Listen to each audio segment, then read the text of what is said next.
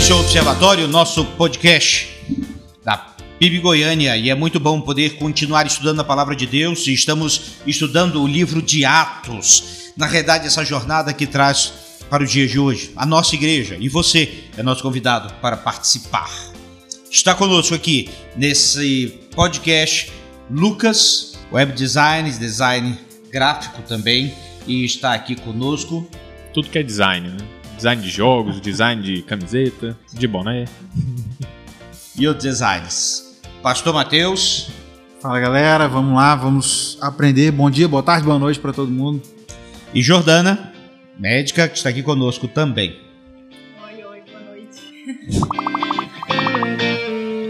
Bom. Vamos estudar Atos, capítulo 16, que é um capítulo fascinante do livro de Atos. Vamos perceber algumas coisas que vão acontecer na história da igreja. Paulo e Silas, missionários, servos do Senhor, passam pela Macedônia. Lá na Macedônia, então, eles têm uma visão e depois vão para Filipos, que é uma outra cidade ali da região. Em Filipos, convertem Lídia, que estava ali. Lídia era uma vendedora de púrpura e foi a primeira convertida da Europa. Dado interessante. Depois disso, uma jovem adivinhadora começou a perturbá-los. Ela estava possuída de um demônio, um espírito de adivinhação e que dava muito lucro para os seus proprietários, por assim dizer, e ela começa a perturbar os apóstolos. E ali Paulo, então, crente, expulsa esse demônio. A menina fica boa, mas ninguém queria que ela ficasse boa. Aí começa um tumulto. A guerra continua, quebra pau para todo lado, pegam Paulo e Silas, prendem, dão uma surra neles e depois colocam ele, não tem aquela torre mais alta da parte mais alta do castelo mais alto,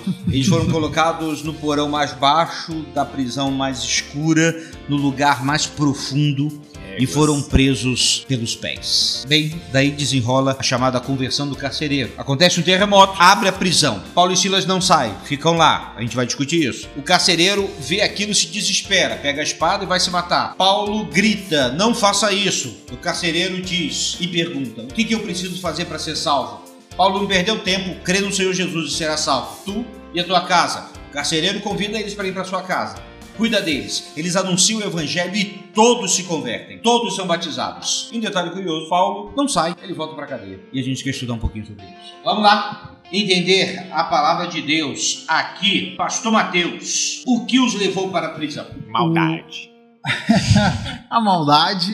É... Maldade do mas aí a gente vê como a, a, motivação daquelas pessoas era exclusivamente o dinheiro. Né? Era a, a, o problema deles com tudo que eles faziam, na verdade, só acontece porque eles perderam o lucro, eles perderam uma fonte de renda que, que eles tinham ali. Né? Eles não estavam preocupados com, com as pessoas, não estavam preocupados com, com aquela mulher, com a vida dela, nem nada daquilo mas eles perderam uma fonte de renda. Ah, isso faz a gente pensar muito sobre essa essa cobiça humana, sobre essa, enfim, essa motivação tão equivocada que às vezes, se a gente não prestar atenção, acaba é, nos direcionando também de, de, pensarmos demais no dinheiro e nas ah, complicações financeiras que algo pode dar, mais do que no, naquilo que as pessoas de fato precisam, né? Eles preferiam ver aquela mulher mal do que perder a grana que eles ganhavam com ela. Eles foram presos. Lá na prisão diz a Bíblia que era por volta de meia-noite e eles estavam cantando,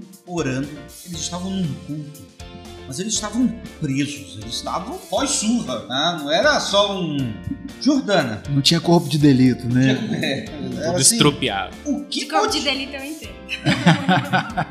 o que motivou esses dois homens, no meio disso tudo, e no pior lugar, cultuar a Deus? Então, o que eu acho legal, assim, que é, a Bíblia não é um livro só. A gente não, não estuda um livro separado do outro. Né? Ela, ela é um livro só. E Atos 16 está falando como surgiu a igreja de, Filip, de Filipos, né? Atos 16, quando ele converteu Lídia e depois eles se reuniam na casa dela e tal. E aí, a gente olhando a carta de Filipenses, a gente vê muito isso, né? Paulo tá preso em outro, em outro momento, né? No final de Atos. E ele, o livro de Filipenses, para mim, é um livro de alegria, né? E aí ele, ele mesmo responde essa pergunta em Filipenses. Ele fala sobre essa questão de, de transformar a maldição em bênção, né? De que as dificuldades da vida, que foi o caso ali deles serem presos, faz com que o evangelho se propague. E nesse começo é, do capítulo 16, tem antes um pouco do texto que a gente está lendo, no 6 e no 7, ele tem uma visão que fala: não, não vai por ali não, vai por outro lugar. Então, na verdade, tudo é um plano de Deus. Então a gente está sujeito ao plano de Deus. E Paulo era tão em, em sintonia completa assim com Deus, eu acho que o contentamento que ele fala é, é uma coisa que eu busco muito assim na minha vida cristã. E, e esse contentamento é você estar tá tão cheio do Espírito Santo que você, mesmo na sua dificuldade, você entende o plano de Deus. E eu acho que ali Paulo e Silas estavam entendendo o plano de Deus. Eles estavam cultuando e louvando é, e agradecendo a Deus porque ali ia surgir uma igreja, né? E por causa de todas as dificuldades que eles estavam enfrentando, porque no final ele poderia ter falado assim, que ele é cidadão romano, e no começo ele poderia falar assim: opa, peraí, vai me bater não, sou cidadão romano. E ele não falou. É dar uma né? carteirada, né? Ele não deu carteirada no começo, ele esperou tudo acontecer pra no final dar. Então isso tem um sentido, sabe? E eu acho que esse contentamento, e uma vez eu escutei um pastor falando sobre isso, que fala que os problemas eles são a, a estratégia pedagógica de Deus né, para mudar as nossas coisas. Isso é muito legal. E os problemas que eles viveram ali é muito isso. E quando você tá tão cheio do Espírito Santo que você consegue enxergar louvor, consegue louvar, consegue enxergar bênção num momento que você fala que, nossa, é só coisa ruim. E aí eu acho que isso é, é o objetivo da vida cristã, sabe? É estar tá louvando nesse momento. E eles estavam adorando lugar esquisito para adorar. E aí, Lucas, a gente cai. A adoração, então, independe do lugar? Quer dizer que não é só na igreja que a gente adora? Ou ainda, o culto sempre vai abrir portas de qualquer prisão né, e de qualquer coração. E aí, a gente pode adorar em qualquer lugar? Eu acho que tem que tomar cuidado pra gente achar que tudo que a gente faz é adoração, né? Tudo que a gente faz é, é culto. Independe do lugar, eu acho que a adoração correta, ela, ela não depende do lugar. Então, assim, se você tiver, como a Jordana falou, os caras, eles conseguiam enxergar o momento certo de pregar, de cantar, de louvar a Deus. Mas é, o que eu vejo muito é um termo que agora tá um pouco mais comum na internet, mas é o que chama de a pornografização da adoração. E o que, que é isso? É a pessoa que ela usa essa, esse momento de adoração, ela usa esse, essa situação para que os outros consumam essa imagem de adoração para alimentar o próprio ego. E aí ela chama esse ego de Deus, chama esse ego de adoração. E nessa situação, é muito perigoso esse contexto de adoração, né? Você está adorando de forma certa, forma verdadeira de adoração. Aí nesse, nesse quesito eu acho que a adoração correta não depende do lugar. E lembrando que na mulher samaritana, no episódio de João 4, Jesus vai dizer que Deus busca adoradores que o adorem em espírito e em verdade. Libertação e crise. Houve um terremoto depois daquela meia-noite. Era comum naquele tempo mas incomum acontecer exatamente naquela hora e causar exatamente aquele efeito. Os portões se abriram. Paulo e Silas estavam livres, mas eles não fugiram. Jordana, por que, que eles não fugiram? Vamos conjecturar, né?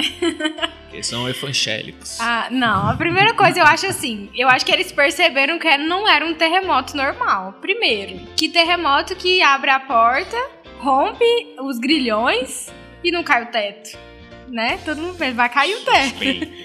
É um terremoto suspeito, exatamente. Acho que a primeira coisa é isso. E depois que eles entenderam que eles estavam no lugar certo, no momento certo. Então eles tinham que estar ali. E nem sempre, é, quando se abre uma porta, é pra gente passar por ela. Às vezes é pra gente ficar, né? pra gente não passar, e às vezes é para alguém entrar. E foi o que aconteceu. O carcereiro entrou. E era isso que eles precisavam. Acho que era isso que eles estavam esperando, né? O carcereiro entrar. E depois que o carcereiro entrou, ele surtou. Ali ele deu uma desesperada. Um dos motivos de desesperar é claro que tem toda a responsabilidade que tinha, mas a primeira coisa que passou pela cabeça dele foi suicídio. O que o levou a pensar, inclusive, em suicídio, Lucas? O que passou é, pela ele... cabeça desse carcereiro. Foi muito rápido essa decisão dele. Ele muito provavelmente sabia, tinha certeza de que toda a punição que fosse para ele estenderia para a família dele, para mãe. Ele ia morrer todo mundo, né? Uhum. Ia morrer ele, depois iam matar a, a mãe, os filhos, toda a prole. E isso levou o cara, assim, logicamente, a primeira reação dele é se matar. Mas eu, eu acho interessante é, você ver a reação da pessoa e o porquê da reação dela. A primeira é essa, por causa da, do, de machucar fisicamente a pessoa, mas espiritualmente, né? Aonde tá a fé do cara, onde ele depositou a fé dele para ele ficar tão desesperado assim. Com certeza foi num, num terreno movediço, vamos dizer assim. Nesse tempo de pandemia, eu acho muito curioso o pessoal de dentro da igreja é, depositar a fé em tudo quanto é lugar, menos na palavra, menos em Cristo. Você vê mais o Instagram das pessoas é, fiscalizando quem tá em casa, quem não tá, quem tá usando máscara e quem não tá, se vai ter vacina ou se não vai, se a cloroquina funciona ou não, e menos falando de Cristo, você não vê essas pessoas falando da importância de estar tá nesse momento de crise, é, tá louvando igual, tá adorando, fazendo culto, igual os caras que estavam numa prisão, estavam lá todo, como dizem no Maranhão, todo estrupiado, Lá apanharam e o que, que eles estavam fazendo? Eles estavam fazendo um culto. E hoje, muita gente de dentro da igreja é o carcereiro. Vê uma pandemia, vê uma doença que ninguém conhece, que ninguém sabe para onde que vai. E a, a, primeira reação é: Meu Deus do céu, biólogo santo maravilhoso, me diga o que eu devo fazer da minha vida. a primeira coisa que o cara faz é isso: ele vai atrás da opinião de todo mundo menos da palavra de Deus, que é a nossa orientação. Então o carcereiro ele pensa em suicídio e houve uma frase importante que é não faça isso. Eu gosto de destacar isso, é interessante a gente voltar a esse tema de uma forma interessante. O carcereiro não se matou, mas ele tentou se matar. Pastor Mateus, suicídio é solução para alguma coisa? Acho que a primeira coisa que tem que ficar claro é que o suicídio, suicídio nunca é solução. O suicídio ele nunca vai resolver os problemas. Ele ah, é uma, na melhor das hipóteses, uma fuga desesperada, mas que ah, não mensura o fato de que os problemas vão continuar ali, né? E talvez aquela pessoa não tenha que lidar com as consequências, mas todas as outras vão ter que continuar lidando com as consequências ah, daquele problema que originou e ah, os problemas e as consequências do suicídio em si. Né? A, gente tem que entender que o suicídio a, ele é equiparado ao homicídio, é, é pecado, é, e, e a gente tem que lembrar e sempre entender que Deus ele é Senhor, ele é Senhor da vida, a, e, e, nada acontece, nada deveria acontecer fora desse, desse controle de Deus. Então cabe a Ele determinar o nosso tempo de vida e não a nós escolhermos, né? Quando é que não, não dá mais, quando é que a gente não quer mais seguir em frente. Ah, então, não, não é, não é solução. Não, é claro que não é, não é fácil, às vezes, enfrentar as circunstâncias da vida, mas a gente tem que lembrar sempre que ah, para isso a gente conta e a gente pode contar e deve contar com Deus. Ah, por nesse tempo de. pegando essa, esse gancho da pandemia que a gente mencionou, por exemplo ah, houve um aumento dos índices de, de suicídio. E de busca pelo ah, termo como se matar né, no e, Google. E aí, o Japão, né? O Japão já era mestre é. nisso. Né? E aí você pensa assim: o medo da morte levou as pessoas a se matarem. É, não faz sentido. Você tá com muito. É. Então, então vai pra rua e, e, roda, roda a roleta e, na pior das hipóteses, sai vivo. Porque o suicídio, o destino é certo. Né? Então, é, o, o, desespero e o suicídio é isso, né? É uma resposta do desespero. Eu acho que o, o alerta que fica é, é para que no momento de, de, de, desespero, e todo mundo sabe quando eventualmente esse momento chega, a, você se cercar de pessoas que estejam bem e que equilibradas possam te ajudar a encontrar uma saída. Né? É, o, o, carcereiro, ele por si, ele não, era, ele não era capaz de encontrar aquela saída e de entender o que ele podia fazer. Mas ele deu ouvidos ao que os discípulos tinham para dizer e eles puderam ajudá-lo a, a, enfrentar aquela dificuldade. Né? Não, é, não é saída, o suicídio nunca é de ouvidos e busca pessoas que possam, ah, que não estejam passando por aquilo, que sejam equilibradas e que possam te ajudar a enfrentar esses momentos. O Lucas falou que na realidade é esse ato do carcereiro, a gente vê a perspectiva que ele tinha da vida dele, que era muito baixo. Foi Victor Franklin, que foi aquele médico que ficou no campo de concentração nazista e ele a conclusão dele, após passar por aqueles tempos de campo de concentração, é que só sobreviveria a tudo aquilo quem tivesse um sentido para vida. E ele vê que Deus é importante nesse contexto do sentido para a vida. E aí eu vou dar uma abrir aqui para cada um poder falar um pouquinho sobre isso. Eu gosto da expressão de Paulo: não faça isso. E ele vai ser direto com o carcereiro. Ele dá a solução, estamos todos aqui, mas ainda assim estende a mão e dá esperança. Precisamos levar esperança para muito mais pessoas? O que, você acha, Jordana? Ah, com certeza. Eu acho assim que essa, é, como o pastor Matheus falou, é, de dar ouvidos para quem tá lá, né? Primeiro que eles estavam lá. O mais importante, é, tinha gente lá. Porque o desespero dele era não ter, né? Ali não, não tem ninguém e agora é todo mundo e eu vou ter que assumir essa sozinho. E, e primeira coisa, existe alguém do seu lado. Eu acho que é um, um do, do sentido. Existe alguém. Segunda coisa, escute o que essas pessoas estão dizendo. Porque muitas pessoas falam, busca ajuda, faça Sim. isso. E escute o que essas pessoas estão dizendo, né? Não faça isso. É um conselho. Mas eu acho que existem casos e casos, né? O caso dele foi uma questão aguda, assim, aconteceu e, e naquele momento de desespero mas existem doenças também. A claro. gente tem que colocar isso em pauta. O, o crente, principalmente da assim, da, da questão da saúde mental tem um pouco de preconceito com é isso e eu acho que é, eu acho que a gente tem que colocar isso em pauta e cada vez mais porque é uma doença endêmica e a gente tem que falar muito sobre isso porque os crentes adoecem também, né? Uhum. Os crentes passam por isso. A gente tem alguns outros exemplos na Bíblia, né, como Jonas, como Elias, que pensaram em suicídio. E, e a gente pode passar por isso também. E, e o, que eu, o que ele mostra pra gente, e esse texto é. A gente consegue tirar tantas lições, né? A gente já falou de algumas aqui. Mostra pra gente é que tem alguém lá. Tem alguém tem alguém para dizer o que fazer, né?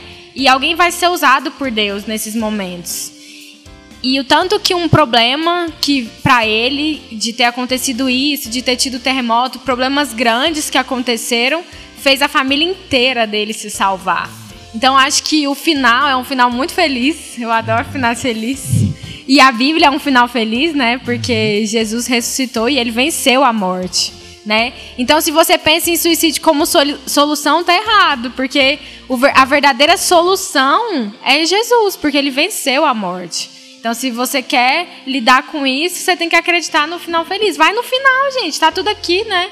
Vamos assistir o final do filme, a gente já sabe que vai e dar certo. E não tenha medo de pedir ajuda. Não tenha medo de pedir ajuda na igreja, ao pastor, aos pastores, a todos aqueles que podem ajudar ou a um amigo que possa te dar essa força. Não tenha medo de pedir ajuda. Paulo estava bem pertinho do carcereiro e pôde ajudá-lo. É por isso que eu acho muito interessante a gente refletir nesse tema.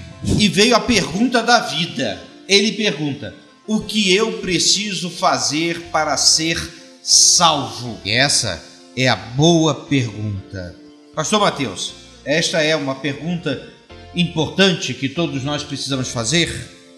Com certeza. É, é, e assim, de alguma forma, é uma pergunta que todos se fazem, no sentido de que todo mundo tem, ainda que não direcione talvez essa, essa pergunta num ambiente de, de igreja, todo mundo se vê nesse, nesse conflito do que vai ser, qual, o, que, o que o futuro reserva, né? O que, o que vem após a morte, todo mundo tem passa por isso, todo mundo tem esse, esse questionamento.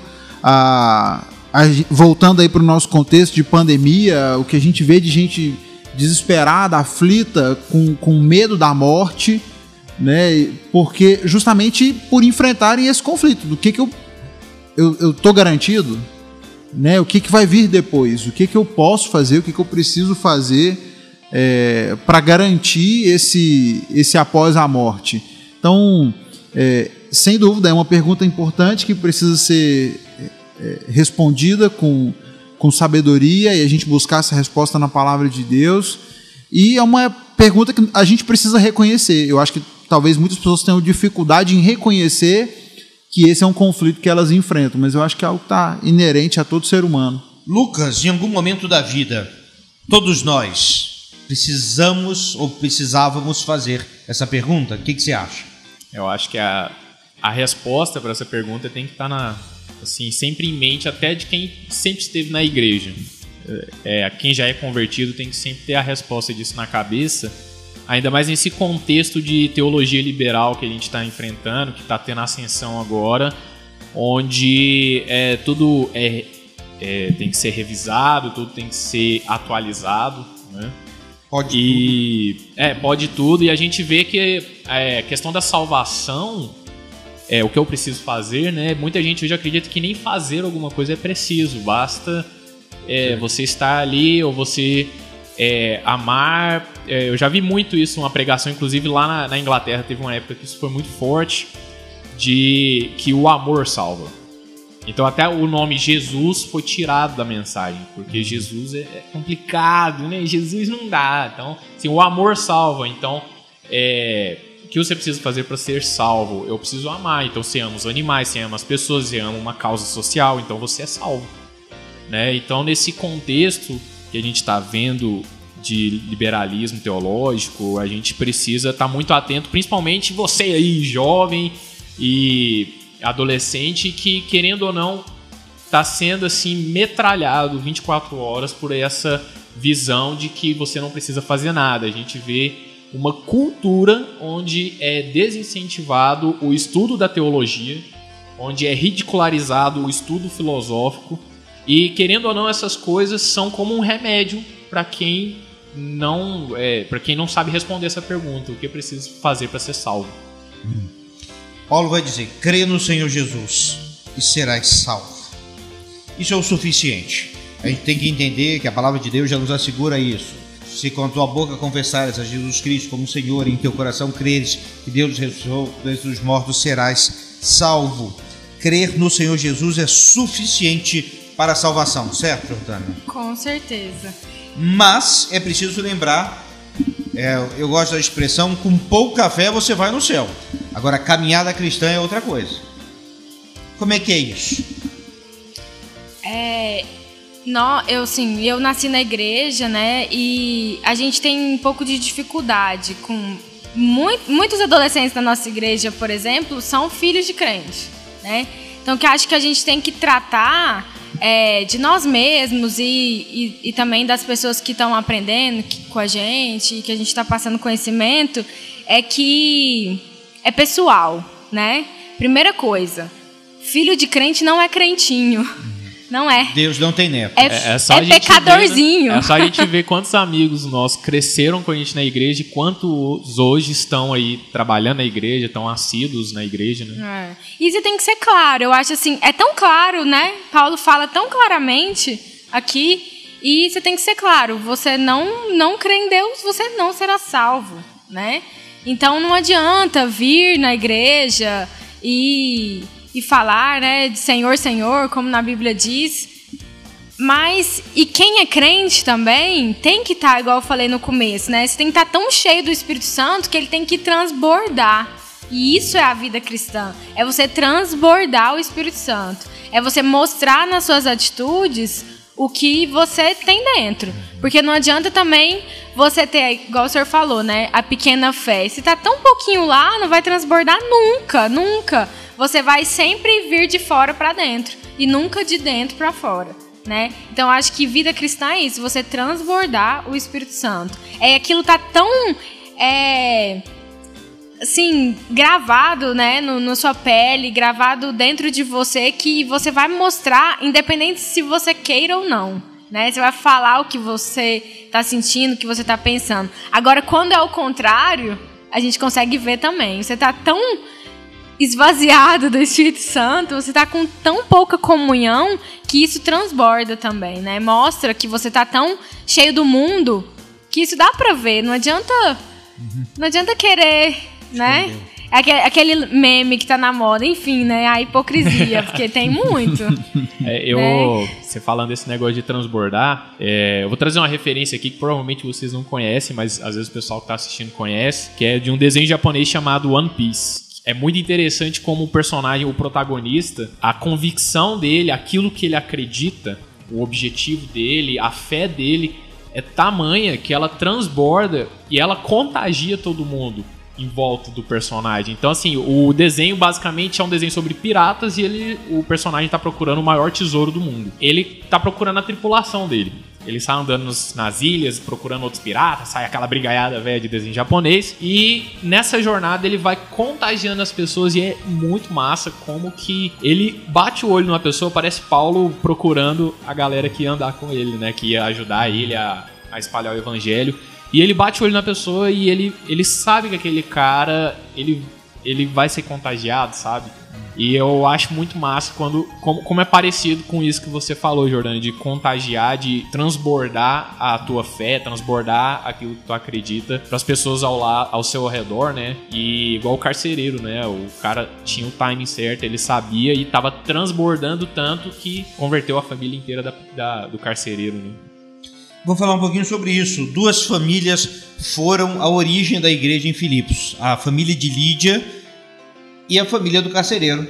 Curioso, são Diferente. diferentes, diferentes culturas, diferentes profissões, mas são duas famílias e ali começa uma igreja extraordinária. E aí vem. A gente tem que tomar um cuidado para não achar que a salvação é coletiva, é no atacado. Não. Salvação é pessoal e intransferível. Pastor Mateus, essa salvação realmente é pessoal. Pessoal, é, não, ele não foi o, o representante da casa, né? Ele não. Quando. Realmente a gente tem que ter esse cuidado de olhar para o texto que pode passar a impressão de que, ah não, crê e vai ser salvo você e a sua família, como se eles fossem herdar algo que fosse de direito dele, né? Mas é, é porque o texto não entra nessa minúcia de citar os detalhes de como toda a história se desenvolveu, mas ele fala de uma pregação que alcançou ele e que também alcançou a família. E eles, e, e até por tudo que a gente vê do relato da, da igreja e do, do ensino dos apóstolos, se eles foram batizados, eles foram batizados porque eles também ouviram a mensagem, porque eles também aceitaram e se decidiram ao lado de Jesus. Né? Então não, não foi por atacado. Aprendemos nesse podcast muito do que Deus fez através desses servos do Senhor, como ele trabalhou com toda circunstância para salvar vidas.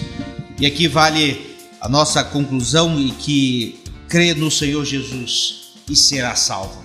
Essa é uma frase que eu acho que tem que estar na mente de todos nós. Estamos assim encerrando esse episódio. Um abraço, momentos de despedidas finais. Valeu, galera. Tô ali no backstage, de olho em vocês.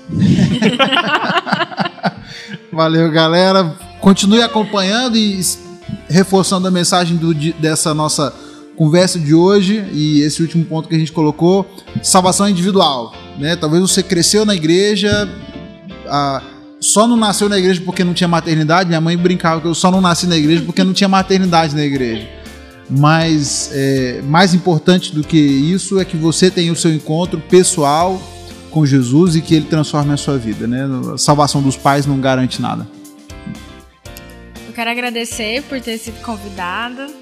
E quero dizer que, assim, se você está passando por algum problema, é, se mire em Paulo, leia Filipenses, é, estude um pouco a Bíblia e veja que os problemas são grandes oportunidades. E, assim, a maior delas é se aproximar mais de Deus, sabe? É você tá tão cheio do Espírito Santo que você consegue cantar dentro de uma prisão. E se você tá na quarentena, né, se sentindo numa prisão aí, tá difícil, pode saber que vai vai ter o terremoto.